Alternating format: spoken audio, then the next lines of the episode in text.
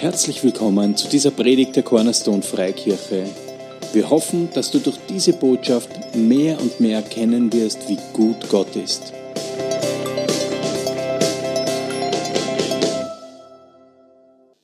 Nicht jeder hier kennt mich, daher beginne ich mit einer kurzen Vorstellung. Mein Name ist Peter Gläuber. Ähm, meine Frau Cornelia und ich, wir leiten diese Gemeinde, diese Freikirche, Cornerstone Freikirche. Und ich bin, ich habe es heute im Auto gesagt zu den Kindern, also wir haben zwei Teenager, einer davon ist Elias, die Flora hat auch mitgesungen, das sind unsere zwei Kinder. Da habe ich gesagt, ähm, ein halbes Jahr ist lang. Ich habe schon 90 halbe Jahre erlebt. Für die Rechner unter euch, ich bin 45, also im, im Juni wäre ich 45, aber irgendwie so 90 mal ein halbes Jahr klingt irgendwie ganz schön viel. Ja? halbes Jahr ist lang. Und dann habe ich natürlich angegeben mit meiner Lebenserfahrung, die ich in diesen 90 mal einem halben Jahr schon erfahren habe und habe dann irgendwas Weises zu ihnen gesagt. Der Grund, warum wir diese My Story Gottesdienste machen, ist, jeder, der Jesus in sein Leben eingeladen hat, hat etwas erlebt, hat ein, ein, eine Geschichte zu erzählen. Und damals, wie wir uns vor knapp einem Jahr überlegt haben, wen wir alle einladen können zu diesen Gottesdiensten, hat der Nicole gesagt, ja, du auch, Peter. Und ich sage euch eins, es fällt mir nicht leicht. Das ist nicht leicht, aus seinem Leben so viel zu erzählen, so viele Details. Aber wisst ihr was? Es ist es wert. Es ist es wert. Wie kann ich für mich behalten, was Gott mir gegeben hat? Wie kann ich nicht davon erzählen, was er getan hat für mich und für meine Familie? Und das ist der Grund, warum ich das mache. Was ich tun werde, ich werde aus meinem Leben erzählen, wirklich anfangend, wie ich im Alter von knapp neun Monaten 1973 geboren wurde, bis heute. Ja? Und ich werde auch ein paar Bibelstellen dazwischen einstreuen. Wir sind hier in einer Freikirche. Äh, ich bin Pastor, ich liebe das Wort Gottes und daher untermauere ich das, was ich sage, auch ein bisschen mit Schriftstellen. Ich werde sie an die Wand beamen, also besser gesagt auf unsere Fernseher da hinter mir. Da könnt ihr dann mitlesen. Wer eine Bibel mit hat, kann natürlich gerne aufschlagen müsst halt schnell sein. Halleluja, danke Herr, dass du hier bist, mitten unter uns. Weil du hast gesagt, du bist nicht irgendwo, sondern du bist mitten unter uns, bis ans Ende der Welt. Danke, dass darauf Verlass ist und dass deine Worte jetzt gesprochen werden. Nicht nur meine guten Ideen, sondern wirklich Worte, die von dir kommen, weil die verändern unser Leben. Amen. Amen. Es ist wirklich, also ich meine, ich habe jetzt das Privileg, ich stehe da. Das ist ein wirklich schöner Anblick, euch zu sehen, wie ihr voller Erwartung. Zu Recht, zu Recht. Denn Gott tut große Dinge, heute auch noch. Amen. Er sagt in seinem Wort, er verändert sich nicht. Er ist gestern, heute in Ewigkeit dasselbe.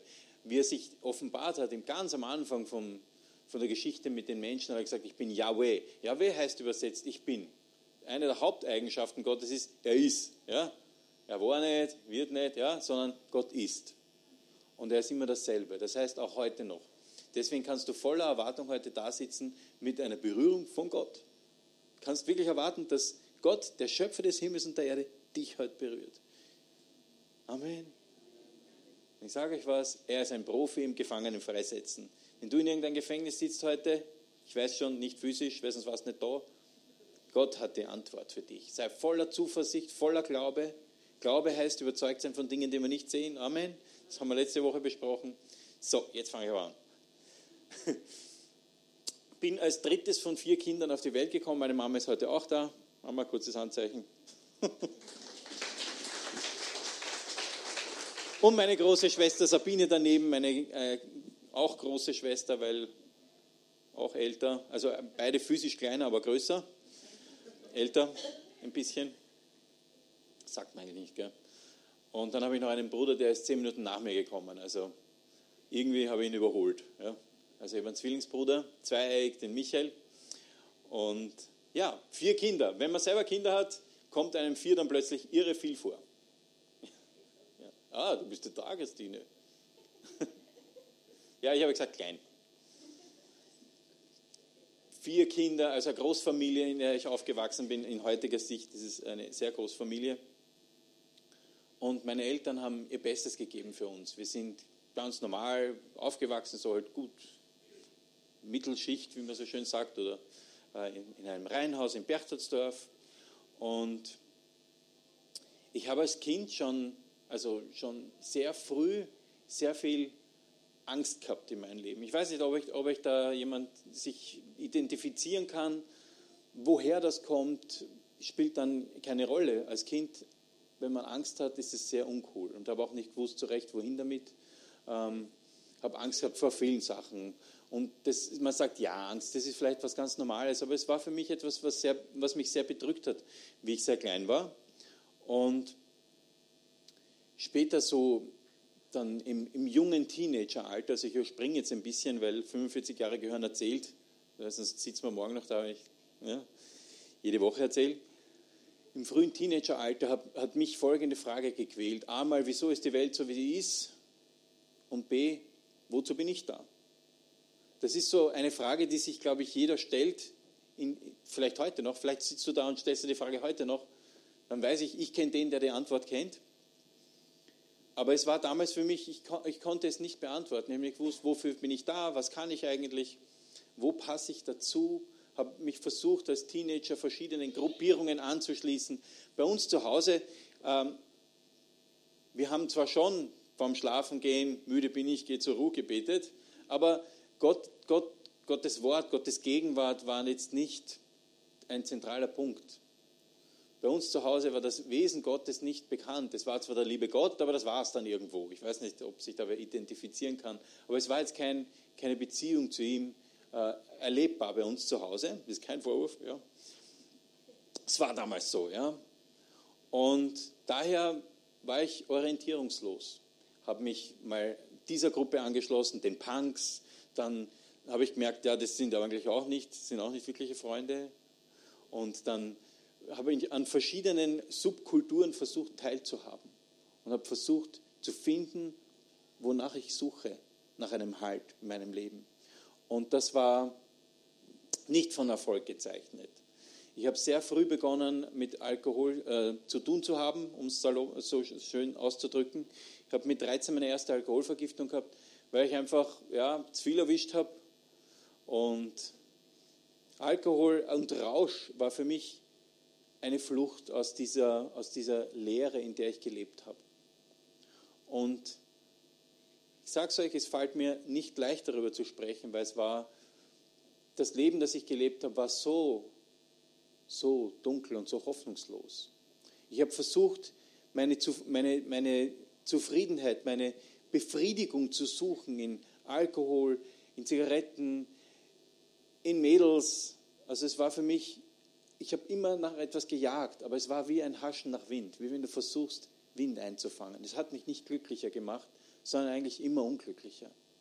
Immer unglücklicher. Was begonnen hat mit, mit äh, einem Bier mal beim Fortgehen, war im Endeffekt dann Alkohol permanent. Also wie ich die Schule geschafft habe, weiß ich heute gar nicht mehr. Ich muss unglaublich intelligent sein, weil ich habe trotz meines Lebensstils... Schön, dass ihr das auch so seht, ja. Ich sag's nur, ich habe für die mündliche Matura einen Nachmittag gelernt ja? Ähm, und bestanden. Angeb. Nein, es war wirklich gerade in die Richtung hin, also so ähm, mit, mit 17, 18. Ich, hab, ähm, ich war einfach so unglücklich. Das heißt, ich, hab, ich bin in den Keller runtergegangen von unserem Haus. Da stand eine Kiste Bier, die war eigentlich nicht für mich besorgt, sage ich habe ein, eine Flasche Bier in die Hose gesteckt, bin rauf in mein Zimmer und habe getrunken und habe immer wieder, immer wieder den Rausch, den Rausch. Also nicht mehr nur noch beim Fortgehen, sondern permanent eigentlich geschaut, dass ich einen, einen Rausch habe. Und dann nicht, natürlich nicht nur Bier, sondern dann auch schon Wodka und was weiß ich. Und dann war ich auch Disc-Jockey, weil das hat mir gefallen, eine Atmosphäre zu schaffen, äh, Musik aufzulegen, Leute tanzen, wenn ich eine Scheibe auflege oder eine Kassette, viel später dann CDs. Und dieser, das ist auch ein Lebensstil. Also als Discjockey, nicht jeder Discjockey säuft wie ein Loch, ich war aber so einer. Ich wurde in Naturalien bezahlt. Das heißt, wo auch immer ich aufgelegt habe, habe ich mal gratis getrunken und das in Unmengen. Also sein Abend war dann schon, ja, zehn Bier auf jeden Fall und dann ins Auto gestiegen und heimgefahren. Ich sage es nur sehr unverantwortlich, macht das nicht nach, aber so war mein Leben. Ich meine, es ist ein Wunder, dass wir nur einmal den Führerschein zupft haben, aber zu Recht. wirklich zu Recht, weil ich bin betrunken an einer Kreuzung eingeschlafen. Ich meine, heute als Familienvater denke ich mir, wow, ja, irgendwo, also ich habe mich total verfahren. Also war sowieso alles doppelt und dreifach, aber auf irgendeiner Spur bin ich dann eingeschlafen bei einer Kreuzung und nachdem ich die dritte Ampelphase verpasst habe, hat der hinter mir sich gedacht, was ist los mit dem? Ja? Ist vorgegangen, hat gemerkt, was los ist, hat mir meinen Autoschlüssel weggenommen, Polizei und so weiter. Es war ein total, mir waren alle wurscht schon mittlerweile. Das Tragische ist, auf der einen Seite fühlst du dich so als Opfer, als Opfer von einem System, das gegen dich ist. Ja, so habe ich mich gefühlt. Ein, keiner erkennt, wie gut ich doch bin. Ja, keiner hat einen Platz für mich. Und das sind so teuflische Rechtfertigungsstrategien, die uns dann so ein Leben leben lassen. Wir waren alle egal, wir waren die Mädels wurscht. Ich habe nur meinen Kick gesucht und dann und tschüss. Ich war wirklich really not nice. Ja, also heute wenn sich so einer unserem Haus nähert, um mit meiner Tochter ein Date haben zu wollen, der soll sich warm anziehen. Ja? Ich glaube nicht, dass er in die Nähe unseres Hauses kommt. Ich war wirklich fies und mies. Und aber, ich kann das heute sagen, weil es hat mich da jemand rausgezogen, aber ich kann es sagen, dass ich bin da auch überhaupt nicht stolz drauf. Das war wirklich ungut. Ich habe zwar geglaubt, ich bin so sensibel. Ich habe mal einen Ausspruch gehört von einer mir bekannten, namentlich nicht erwähnten Schwiegermama. Ähm, ich habe früher immer geglaubt, ich bin so sensibel, aber ich war immer nur schnell beleidigt. Ja. sind zwei Paar Schuhe. Ja. Ähm, ich war total selbstzentriert. Da hat sich nur alles darum gedreht, wie es mir geht. Ja bin in der Früh aufgestanden, also es haben sich schon sehr früh dann, ich habe es ein bisschen angedeutet, haben sich auch schon Drogen hineingeschlichen in mein Leben, weil was ich gesucht habe, war Frieden und Freude. Und beides war nicht da. Und ich muss sagen, meinen ersten Drogenerfahrungen, ich habe Marihuana geraucht oder Gras oder Haschisch oder wie auch immer man es nennen möchte.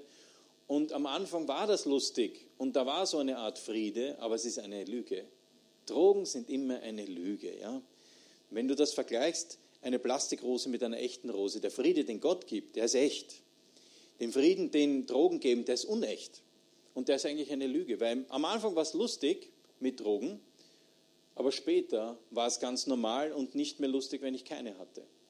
Das heißt, mein Lebensstil war von früh bis spät auf irgendeinem Mittel zu sein.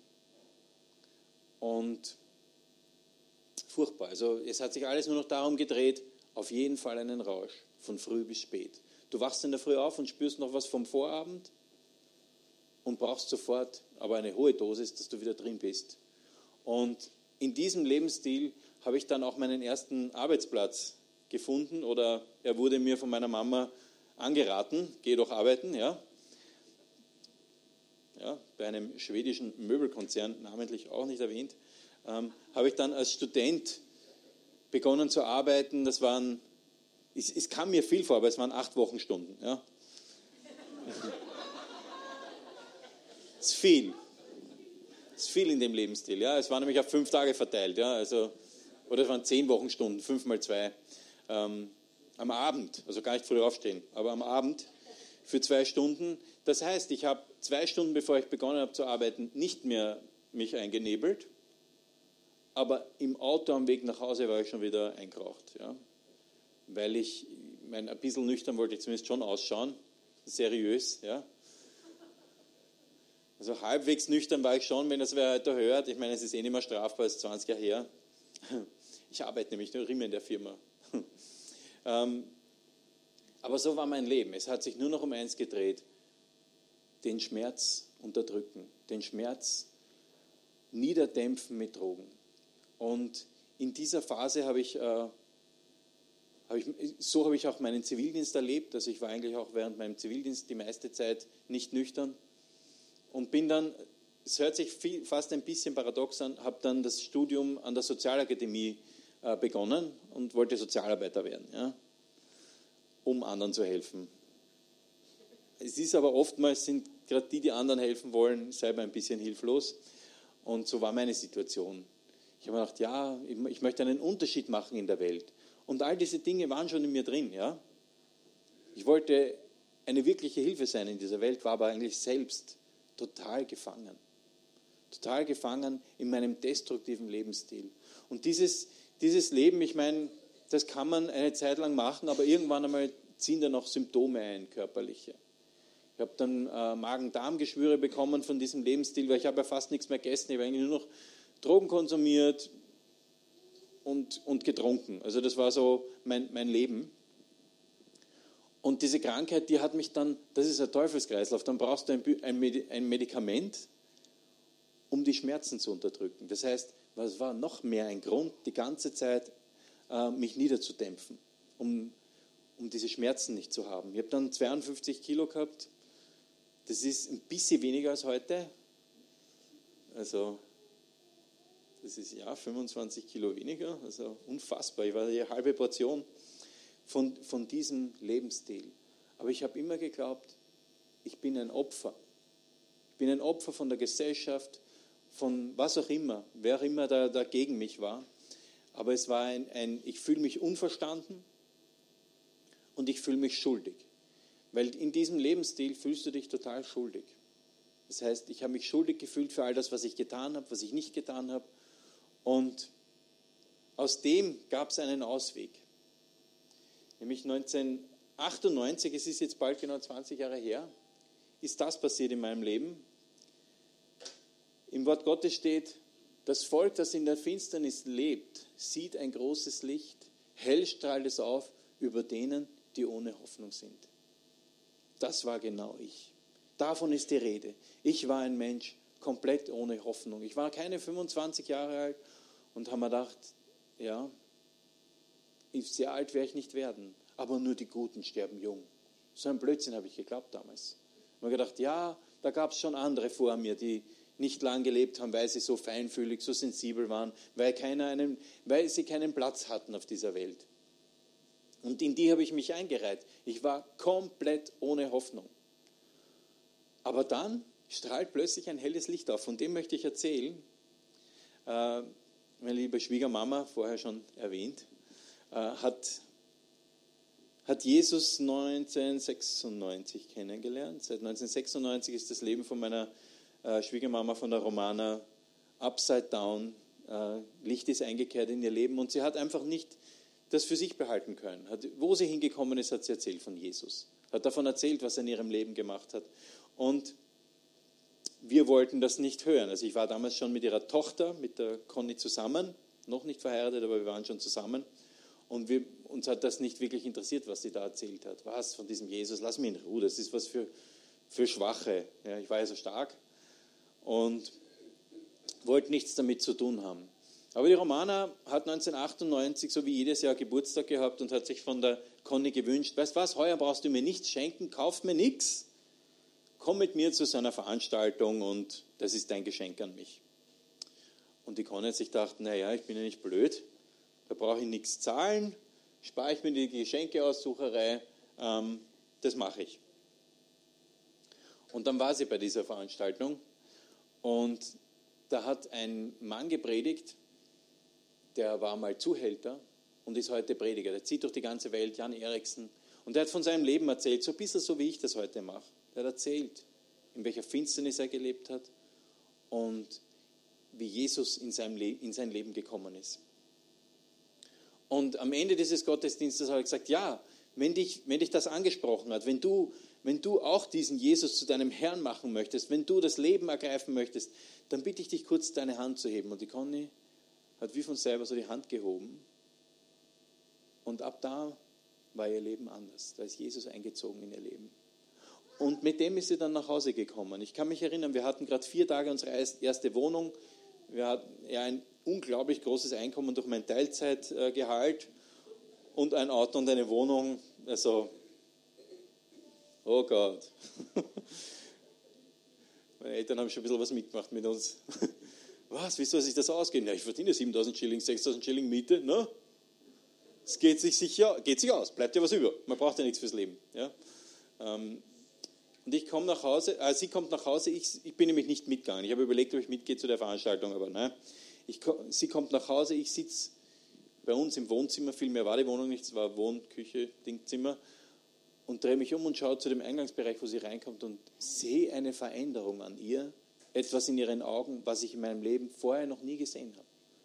Und ich sage zu ihr, was ist passiert mit dir? Du schaust so bekehrt. Ich weiß nicht, warum ich das gesagt habe. Ich habe es aber gesagt. Das weiß ich noch. Du schaust so bekehrt. Sie hat irgendwie, sie hat plötzlich ein Leuchten in ihren Augen gehabt. Und ich erzähle jetzt nicht, was, aus welchem Leben meine Frau kommt, was sie erlebt hat. Das soll sie mal selber erzählen. Aber sie, hat, sie lebte auch in absoluter Finsternis. Wirklich in Finsternis. Da war keine Hoffnung, keine Freude, keine Zuversicht in ihrem Leben. Und da kommt sie nach Hause und strahlt. Da gibt es eine blöde Werbung, gell? was strahlst nur so? Ja? so ähnlich war das. Es war wirklich ein sichtbares Leuchten in ihren Augen. Und das war der Moment, wo ich neugierig geworden bin. Eigentlich habe ich mich selber schon abgeschrieben. Ich habe mich eh nicht mögen. Ja? Von dem her war die Zerstörung meines Körpers Teil des Programmes. Aber ich habe mich eigentlich schon abgeschrieben gehabt. Aber da war das erste Mal ein Funken Hoffnung. Wenn die plötzlich so strahlen kann, Moment einmal, dann ist da vielleicht irgendwas. Und sie kommt setzt sich zu mir und beginnt zu erzählen. Und ich werde es nie vergessen. Mit einem Schlag war ich nüchtern. Ich kann mich genau erinnern. Mit einem Schlag war ich nüchtern und habe sie angeschaut und sie hat mir erzählt von dem, was passiert ist. Davon, dass sie in diesen, dieser Versammlung, so eine wie hier, ja, Gott erlebt hat. Und ich war so, okay, na erzähl. Und dann hat sie erzählt, wie der Jan Eriksen von seinem Leben erzählt hat. Ja, genau. Von seinem Leben erzählt hat und davon, dass Gott real ist und für mich war das alles nur, ich habe immer gedacht, das ist nur eine Theorie. Aber Jesus sagt selber, ihr dürft sicher sein, ich bin immer bei euch, bis das Ende der Welt gekommen ist. Das heißt, Gott lebt. Gott ist nicht tot, so wie es manche behaupten. Gott lebt. Gott ist das Leben. Und er ist erlebbar und er möchte dein Leben invasieren. Er möchte in dein Leben einziehen. Er möchte so viel einziehen, so viel mehr, als du selber bist. Weil er macht alles gut. Das kann ich euch garantieren. Jesus macht in deinem Leben alles gut. Und da stehe ich jetzt 20 Jahre später und darf davon erzählen. Ist das cool? Huh? Das war das, was mich interessiert hat. Sie Conny hat erzählt, Hoffnung ist aufgestiegen und sie hat mir dann so Tonbandkassetten für die Jungen unter euch. Das ist sowas wie, eine, wie, ein, wie Spotify, nur in, aus Plastik. Zum Vor- und Zurückspulen außer man hatte nur Vorspulen, musste man umdrehen, umdrehen vorspulen, dann was zurückspulen. Ähm, eine Tonbandkassette mit verschiedenen Aufnahmen von Gottesdiensten. Wahllos hat die Romana in ihr Auto in die Seitentasche gegriffen und ihr das der Conny mitgegeben und ich habe diese Kassetten gehört und diese Hoffnung wurde immer stärker. Ich habe auf und ab diese Sachen gehört und mir gedacht, ja, da ist Hoffnung. Vielleicht muss doch noch nicht alles aus sein. Und dann ging ich auch zu so einer Veranstaltung, ja. Das war eine ganz junge Freikirche da im Süden von Wien. Die hatten noch keine eigenen Räumlichkeiten. Die haben sich jeden immer woanders getroffen. Das war eigentlich irgendwie spannend. Das war eigentlich noch die Zeit vor Handy. Ich weiß gar nicht, wie wir uns verständigt haben. Buschtrommel, vielleicht mit dem Festnetz. Festnetz eine SMS geschickt. Und äh, in dieser jungen Gemeinde hat man einen Prediger aus Amerika eingeladen und du kannst jetzt Amerika skeptisch sein, wie du willst. Der hat von Jesus gesprochen, na das war aber was. Der hat, die haben zwei Gottesdienste am Tag gehabt und das zwei Wochen lang. Ja? Und das, da bin ich hingegangen. Da habe ich gedacht, na, das ist interessant. Und das, das, der erste Gottesdienst, wo ich da hingekommen bin, slash Versammlung, da habe ich das erlebt, wovon die Conny erzählt hat. Dieser Gott ist wirklich real. Und ich war schon noch ein bisschen skeptisch, aber ich habe mich hab die Augen zugemacht und ich sage euch eins, das rate ich euch, das hilft manchmal im Lobpreis, nicht herumschauen. Jetzt vor allem, jetzt können wir ein bisschen in den Himmel schauen, ähm, da in dem Raum. Manchmal hilft es, dass man sich nicht ablenken lässt, wenn man die Augen zumacht. Ja? Und ich habe die Augen zugemacht, habe mich ausgestreckt und gesagt, okay, wenn es dich wirklich gibt, dann komm in mein Leben. Und dem Moment ist genau das passiert.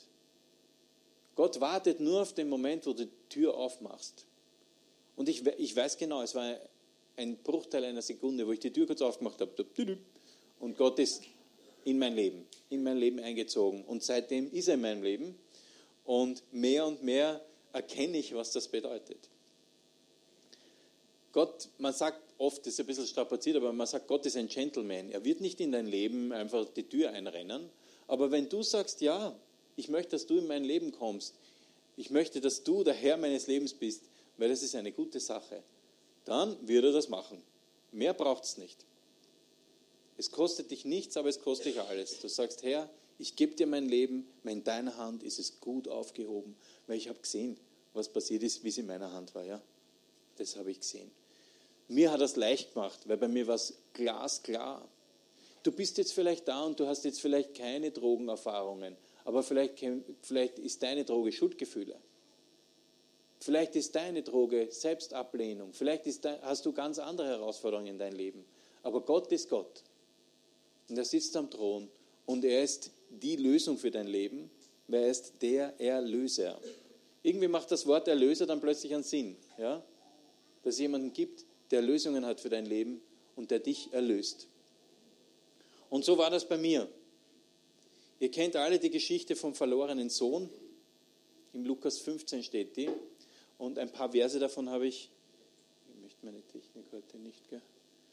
Ein paar Verse davon habe ich rausgenommen. Ihr wisst, dieser Sohn, der, ist, der hat sich vom Papa das Erbe auszahlen lassen und ist dann losgezogen, hat das Geld verprasst, hat es durchgebracht mit, mit Saufen und mit Huren und auf jeden Fall hat er nur hat er den Kick gesucht. Ein bisschen kann ich mich mit dem identifizieren. Der hat nur gesucht, dieses Loch da drinnen zu füllen, diese Leere, die er gehabt hat. Und dann, wie das ganze Geld weg war, waren auch die Freunde weg, ja. Die scheinbaren Freunde waren dann auch weg, die waren dann nicht mehr so interessiert an ihm, weil die Geldquelle ist versiegt. Und dann hat er sich zurück am Heimweg gemacht, weil er gesagt hat, selbst die Leiharbeiter bei meinem Papa haben was zum Essen, die Tagelöhner, und ist er zurückgegangen. Und er machte sich auf den Weg, und ich habe das eh auch da, und er machte sich auf den Weg und ging zurück zu seinem Vater. Der erkannte ihn schon von weitem. Voller Mitleid lief ihm entgegen. Das ist so steil, weil sein Vater, und wir wissen, das ist eine Geschichte, die hat Jesus erzählt, um uns zu zeigen, wie der himmlische Vater ist, wie wir zu ihm kommen können. Und sein Vater erkannte ihn schon von weitem. Der hat ihn schon von weitem erkannt. Was heißt das? Er hat Ausschau gehalten nach ihm. Der hat Ausschau gehalten nach ihm. Das hat sich der Sohn damals nicht gedacht. Der, der hat sich gedacht, ich muss bei der Hintertür rein, irgendwie reinschleichen und dann so unterwürfigst. Aber sein Vater erkannte ihn von der Weite und lief ihm entgegen. So ist unser himmlischer Vater. Wenn wir zu ihm kommen, da lauft uns entgegen.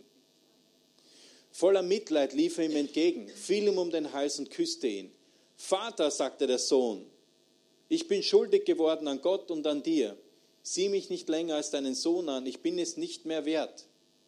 Das ist interessant. Der Vater umarmt ihn, aber der Sohn reagiert irgendwie gar nicht drauf. Der hat sondern seine kleine Rede schon einstudiert und das hat er sich am Weg natürlich überlegt, was er sagen wird. Er wird sagen, ich bin nicht würdig, aber bitte, lass mich so sein wie einer von deinen Mitarbeitern. Ich, möchte, ich habe Hunger. Ja? Und jetzt schauen wir mal, wie der Vater antwortet. Sein Vater aber, opa, zurück.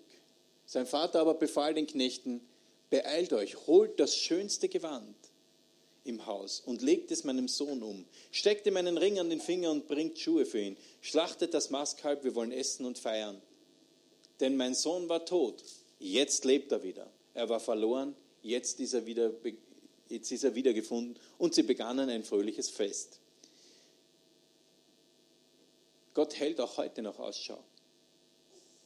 Er hält Ausschau nach denen, die zu, zu ihm zurückkommen, die in die Arme des Vaters laufen wollen. Und er hat überhaupt nicht reagiert auf diese Schuldbotschaft, die sein Sohn gehabt hat, sondern er hat gesagt, hey, ich stelle dich wieder her, du kriegst dein Gewand wieder, du kriegst den Ring wieder, du bist mein Bur, ja, komm, lass uns feiern, weil du warst tot und jetzt bist du lebendig. Und das ist das, was Gott in meinem Leben gemacht hat. Ich war tot und jetzt bin ich lebendig. Und ich liebe es, wie Gottes Leben in mein Leben pulsiert. Und ich kann gar nicht anders, als davon zu erzählen, weil ich will, dass es bei dir auch so ist. Ich möchte, dass du voller Leben bist. Gott ist nicht gekommen, um bessere Menschen zu machen, sondern um Leben zu geben, wo Tod ist. Er ist gekommen, um Leben zu geben, da wo Tod ist. Und ja, das musst du jetzt schon so verstehen, wie es gemeint ist. Ja, ich weiß, du hast einen Herzschlag, aber wenn du nicht vor Gottes Augen vor, vor ihm lebendig bist, dann bist du tot. Wenn du nicht sein Leben in, in dir hast, dann lebst du nicht richtig, so wie Gott es für dich hat. Und das Schöne ist, dass das für uns alle möglich ist. Weil wir kommen auch mit, diesen, mit dieser gleichen Einstellung, aber wir sind doch so, wir sind nicht würdig. Was für ein Blödsinn. Wie hat denn Gott hier reagiert? In dieser Geschichte hat der Vater so reagiert, er hat gesagt, nix da, Schluss jetzt mit Ausreden, lass uns feiern. Im Kolosser 2,14, Kolosser 2,14 steht, das ist ein schöner Löwe. Gott hat den Schuldschein, der, mit, der uns mit seinen Forderungen so schwer belastet, für ungültig erklärt. Ja, er hat ihn zusammen mit Jesus ans Kreuz genagelt und somit auf ewig vernichtet. Das heißt, wenn du sagst, ja, aber ich kann, ich kann nicht zu Gott, weil ich habe dieses oder jenes getan. Ich sage da was, genau deswegen ist Jesus gekommen, für dieses oder jenes. Für die kleinen und großen Vergehen in unserem Leben. Lass es uns jetzt nicht Sünde nennen, das riecht irgendwie so komisch, aber es ist, wir alle haben Dreck am Stecken mal gehabt oder haben noch. Ja? Das Wort Gottes macht ganz klar, wir alle sitzen im gleichen Boot. Irgendwann einmal haben wir es alle verpasst. Ja?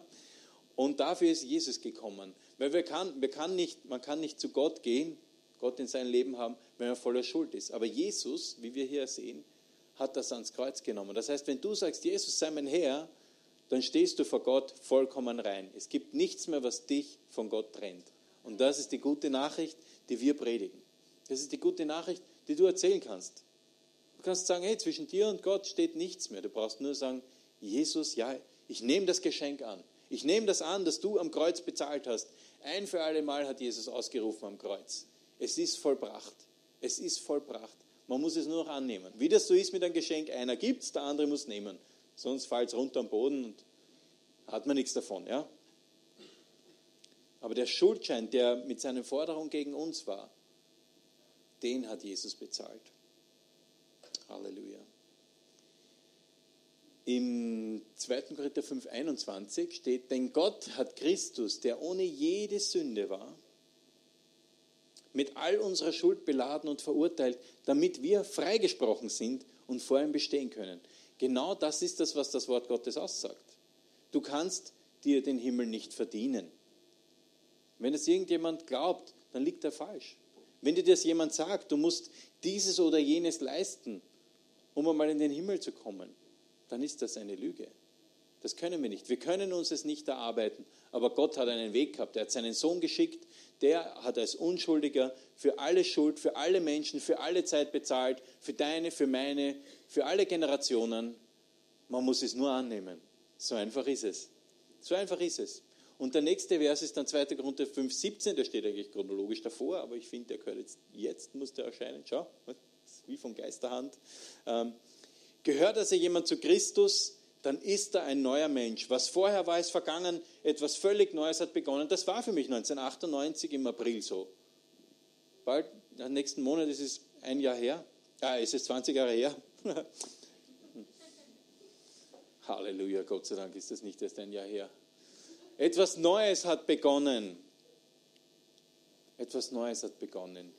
Ist jemand in Christus, das heißt, wenn jemand, gehört jemand zu Christus, wenn du sagst, Jesus, sei du mein Herr, sei du der Herr meines Lebens, ich will dir nachfolgen, weil du bist, du bist mein guter Hirte, dann ist da ein neuer Mensch. Was vorher war, ist vergangen.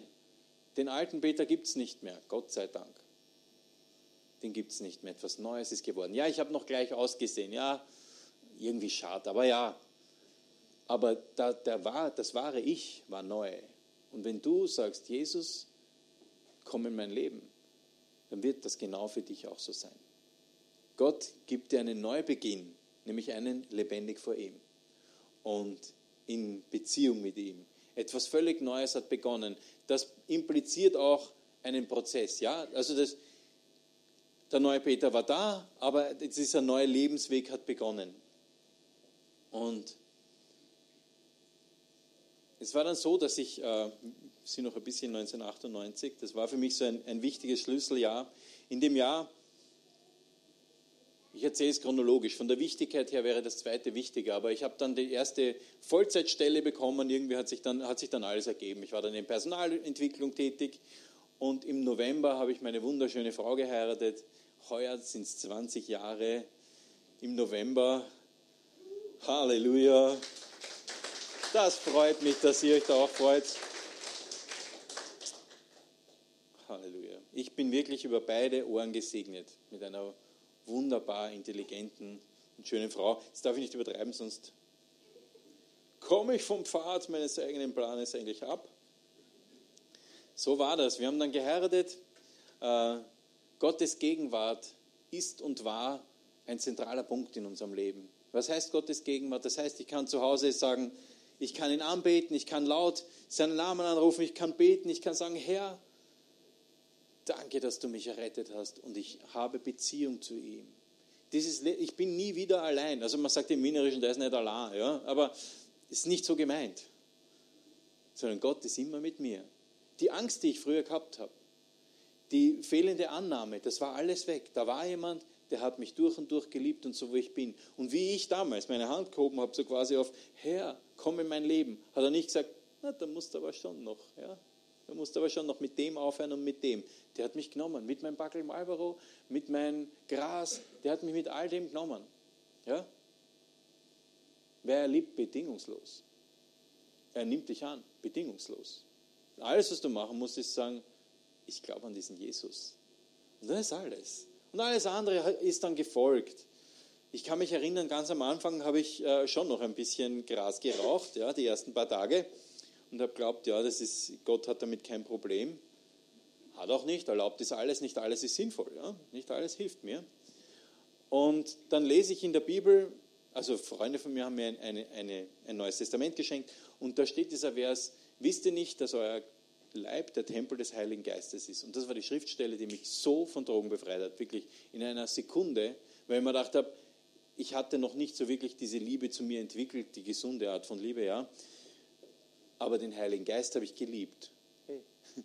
Und da war er.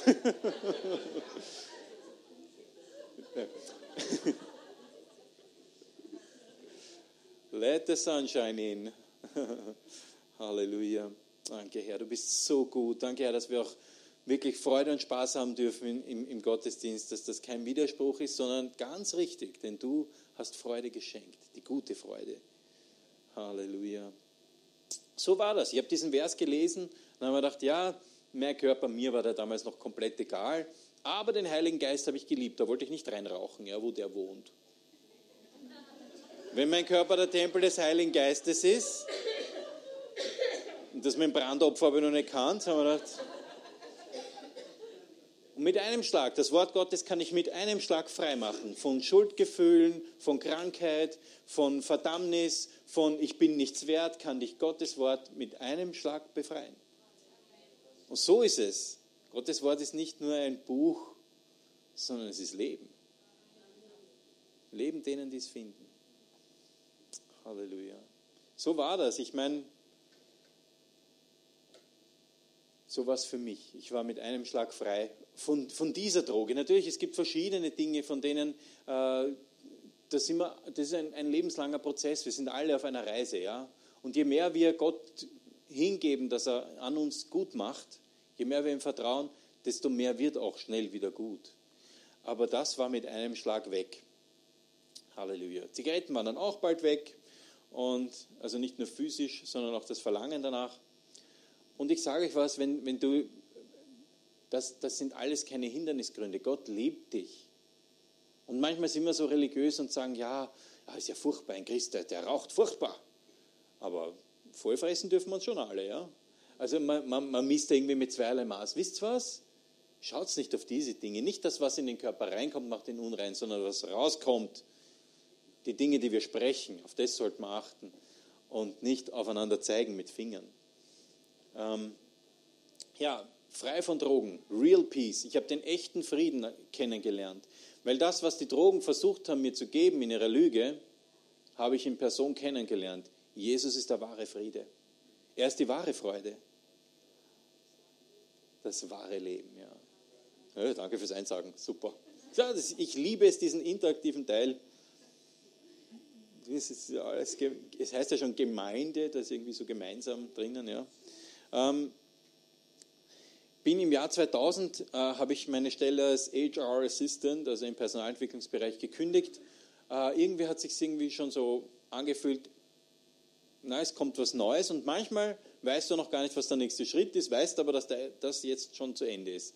Und 14 Tage nachdem ich äh, aufgehört habe in dieser Funktion, äh, hat Gott ganz klar zu mir und zur Conny gesprochen, geht's nach Oberösterreich, besucht die Bibelschule. Aber zuerst musste der Tisch leer sein, dass man was Neues drauf tun kann. Und wir sind dann nach Oberösterreich gezogen. Ähm, und es schaut oft auch nicht immer gleich so aus, als wäre das jetzt die intelligenteste Entscheidung gewesen weil äh, wie ich dann Arbeitslosengeld beantragt habe, hat das AMS gesagt, ja, du kriegst äh, 7000 Schilling, weil wir berechnen das auf deinem Gehalt, wie du noch Student warst, wie ich Teilzeit gearbeitet habe. Und wir sind dann nach Oberösterreich gezogen mit 7500 Schilling, einer Wohnung mit 7500 Schilling Miete in Oberösterreich und die Conny war schwanger. Nicht jeder hat das cool gefunden. Ja? Nicht jeder hat gesagt, das ist ja wirklich eine tolle Idee. Ja? Das ist ein verantwortungsvolles Leben. Aber kaum waren wir dort, hat Gott alles für uns gehabt wir haben Möbel geschenkt gekriegt, wir haben, äh, ich habe einen Anruf gekriegt, du Peter, äh, ich habe gehört, du bist jetzt in Oberösterreich, ich habe diese Stelle für dich in, im Bereich Logistik. Ich hatte zwar keine Ahnung, habe mich aber trotzdem beworben, manchmal muss ich auch mal was trauen und bin so in, in, in das hineingekommen, was ich eigentlich wirklich kann, beruflich, ist, das wusste ich damals nicht, mit Zahlen umgehen und kreativ in, im Bereich Logistik arbeiten und bin da richtig gut gewesen. Ich war so gut, dass ich in ganz Europa schon herumgeflogen bin dann, also im Zeitraffer ein bisschen schneller, ähm, äh, als Spezialist im logistischen Bereich, weil Gott das aus mir herausgezogen hat. Oftmals müssen wir einfach ihm das hingeben und er zieht dann die Dinge, die Talente aus dir raus. Ich habe so die letzten Tage immer dieses Bild von einem Bildhauer und so einem Block. Ich war irgendwie so dieser Block und Gott haut immer mehr raus und immer mehr kommt das, was ich wirklich bin, zum, zum, zum, Tag, zum Vorschein ans Tageslicht. Ja? Und so ist es. Wenn du ein Leben mit Gott lebst, dann holt er das Beste aus dir raus. Das beste Du ist das, was er kennt. Er hat dich nämlich gemacht. Er ist der Schöpfer des Himmels und der Erde. Er kennt, er weiß, wie viele Haare du am Kopf hast, sagt das Wort Gottes. Ja? Wenn du keine mehr am Kopf hast, dann an den Ohren. Ne? Er kennt dich durch und durch, will das Wort Gottes damit sagen. Ja? Er kennt dich durch und durch und er liebt dich trotzdem. Er liebt dich. Gott ist die Liebe. Halleluja. Mir taugt's. ja, das ist cool. Das ist eine Win-Win-Situation. Die echten Win-Win-Situations gibt es wirklich nur im Reich Gottes. Geben und bekommen, das gibt es wirklich nur bei Gott. Ich muss sagen, er führt mich gut. Er hat unser Leben so in diesen 20 Jahren sehr gut geführt. In vielerlei Hinsicht. Es ist so, wenn, wenn du Gott um Weisheit bittest, das heißt, wenn du unklar bist in einer Entscheidung, dann kannst du ihn bitten und er wird zu dir sprechen. Der Dialog zu Gott ist nicht ein vorgefertigtes Gebet, sondern ein mit Zuversicht mit ihm reden und von ihm hören. Ja? Und das ist möglich für all die, die an ihn glauben. Wir haben dann die Bibelschule besucht, sind dann noch ein paar Jahre in Oberösterreich hängen geblieben, weil es dort einfach so schön ist. Unsere Kinder sind auf die Welt gekommen, der Elias 2000, die Flora 2003. Und dann sind wir mit diesen zwei Oberösterreichern zurückgezogen hierher. Wieder ein, einem Ziehen in unserem Herzen, wir kommen zurück nach Wien. Wir wollten eigentlich damals schon, bevor wir nach Wels gegangen sind, wollten wir schon eine Gemeinde gründen. Gott sei Dank haben wir es nicht gemacht. Äh, wir sind dann zurückgegangen nach Wien und haben in einer Gemeinde mitgearbeitet, haben dort verschiedensten Funktionen ausgeübt, Kinderdienst, Lobpreis, Ordnerdienst, Vorstand, was auch immer und haben einfach so ein bisschen dieses Gemeindeleben kennengelernt. Und bis dann 2016 äh, ganz klar war, jetzt ist der Zeitpunkt, wo wir eine, eine Freikirche gründen. Das ist diese hier, das ist, jetzt unsere dritte Räumlichkeit, in der wir schon drin sind. Wir haben zuerst in Guntramsdorf begonnen, dann war in Mödling, jetzt sind wir da. Wer weiß, wo es uns hinführt. ja, in, in was für Räumlichkeit, aber jetzt sind wir da. Und das alles ist Gottes Werk. In Johannes, also zuerst habe ich einen anderen Vers, gehst du mal die nächsten? Danke. Im Psalm 23, 1 bis 3 steht nämlich, der Herr ist mein Hirte, mir wird nichts fehlen. Das heißt, wenn du Gott dein Leben anvertraust und sagst, okay, weißt du was, ich bin doch nur das Schaf, ja. Du, der Hirte, ich habe nichts gegen Schafe, aber er führt dich dann, wie ein guter Hirte uns führt. Das Wort Gottes sagt das nicht zufällig, das ist nicht nur um uns irgendein blumiges Bild zu geben, sondern Gott ist wirklich mein Hirte und er ist ein guter Hirte. Und wenn das Gras aufgefressen ist, nicht weggeraucht, sondern aufgefressen, dann führt er mich. Das ist nur schauen, ob ihr noch da seid, gell? dann führt er mich zu einem anderen saftigen Platz. Und das war damals nach Wels hin und, wieder zu, und dann jetzt wieder hierher. Und es ist, er ist so gut. Das kann ich hier lautstark sagen. Dem Martin Luther, dann wollten sie immer, dass, das, dass der abschwört von, seinem, hm, von seiner Erkenntnis, dass der Gerechte durch Glauben leben wird. Und dann hat er gesagt, hier stehe ich und kann nicht anders. So fühle ich mich auch. Hier stehe ich und kann nicht anders. Und mir war mulmig die ganzen Tage jetzt. Und ich habe wirklich schon oft gepredigt. Aber mir war mulmig, weil es ist was anderes, über ein Thema zu predigen oder zu erzählen, was für ein Leben man gelebt hat. Aber hier stehe ich und kann nicht anders. Weil es einfach so ein lebensbereicherndes Leben ist, das Jesus gibt. Das Wort Gottes sagt, er ist der Weg, die Wahrheit und das Leben. Und äh, der nächste Vers im Johannes 10, Ich bin gekommen, damit sie das Leben haben und volle Genüge. Ich bin der gute Hirte, der gute Hirte lässt sein Leben für die Schafe. Er ist gekommen, Jesus ist gekommen, er sagt selber, wofür er gekommen ist. Damit wir Leben haben. Nicht nur existieren, leben. Dein Leben soll voller Leben sein. Das ist ja ein bisschen ein Widerspruch in sich. Ja? Es soll pulsieren, du sollst voller Freude sein, du sollst aufwachen und sagen, Halleluja, danke Herr für diesen neuen Tag. Danke, Herr, ich bin schon gespannt, was du heute für mich hast. Lass mich erkennen, was du heute für mich hast. Danke, Herr, für die Freude, die du in mein Leben gegeben hast. Und wenn du da noch nicht überzeugt bist und noch nicht voller Freude, dann fang an, ihm zu danken für all die guten Dinge, die er tut. Und ich sage dir was, die Freude kommt. Ist es so, dass heute alles eitel Wonne ist in meinem Leben? Ich würde gerne Ja sagen, ist aber nicht so. Ja? Der Elias sagt Ja. Nein, ich habe vorher schon gesagt, Jesus ist nicht gekommen, damit wir bessere Menschen sind, sondern dass wir Leben haben. Und ich brauche ihn heute genauso noch wie damals. Ich brauche ihn heute auch noch. Und habe ich Situationen, die schwierig sind? Ja, die haben wir alle. Aber ich habe einen, der mit mir da durchgeht. Das ist der Riesenunterschied. Ich habe einen, auf den immer Verlass ist. Wer auf Jesus ist, immer Verlass. Ja? Und ich habe einen, im Psalm 23 steht ja auch, und wandere ich durchs finstere Tal so bist du bei mir. Gott ist bei mir. Ich bin nie wieder einsam. Das Angstproblem ist erledigt, weil hinter mir steht einer, der ist so viel größer. Ja? Das Angstproblem ist erledigt. Das Wort Gottes sagt, die vollkommene Liebe treibt die Furcht aus. Und er ist die vollkommene Liebe. Er hat mich hineingeworfen in ein volles Leben. Und mehr und mehr darf ich es erkennen. Ich, sitze seit 20 Jahren vor diesem Weihnachtsbaum und backe aus. Ein Backerl nach dem anderen.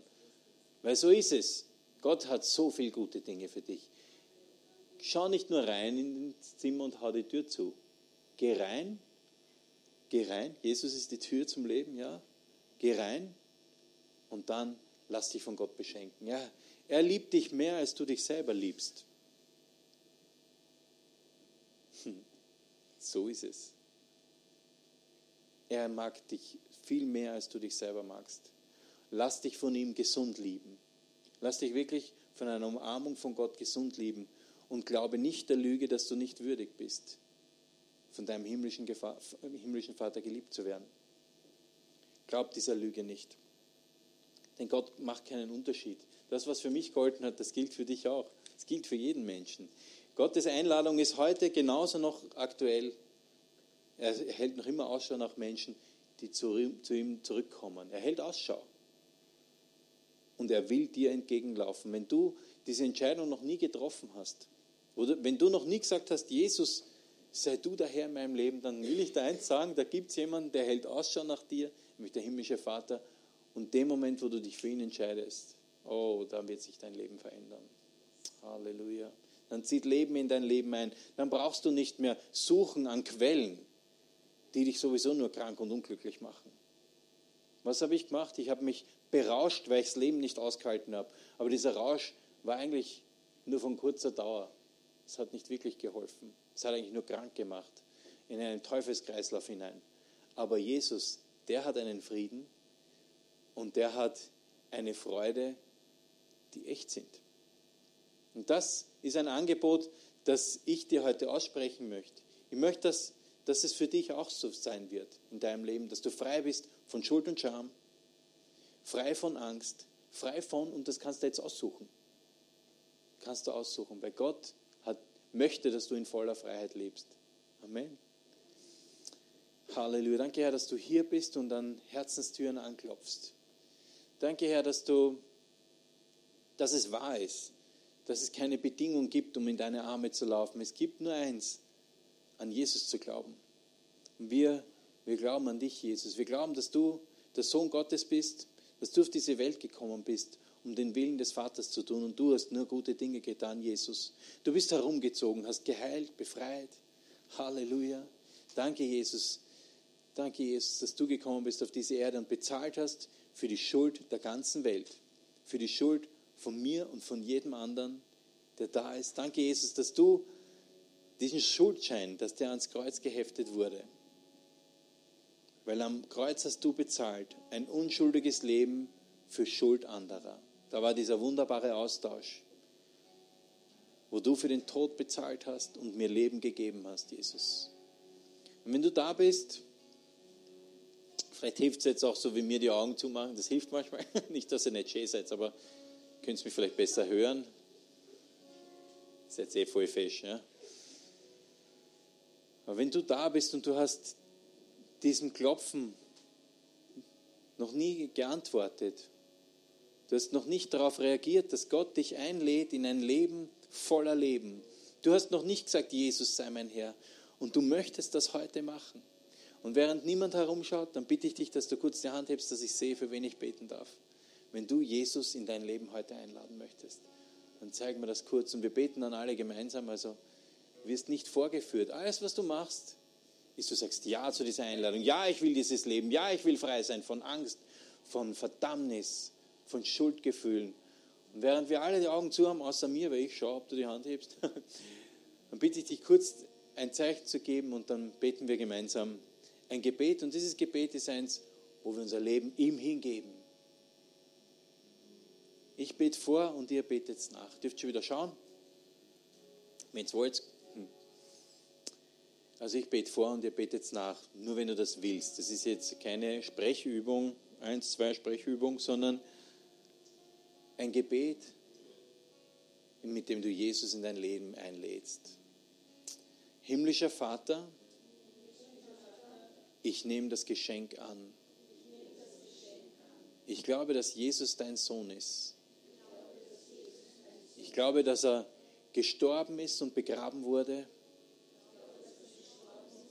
aber ich glaube auch, dass er auferstanden ist. Jesus schenkt mir neues Leben.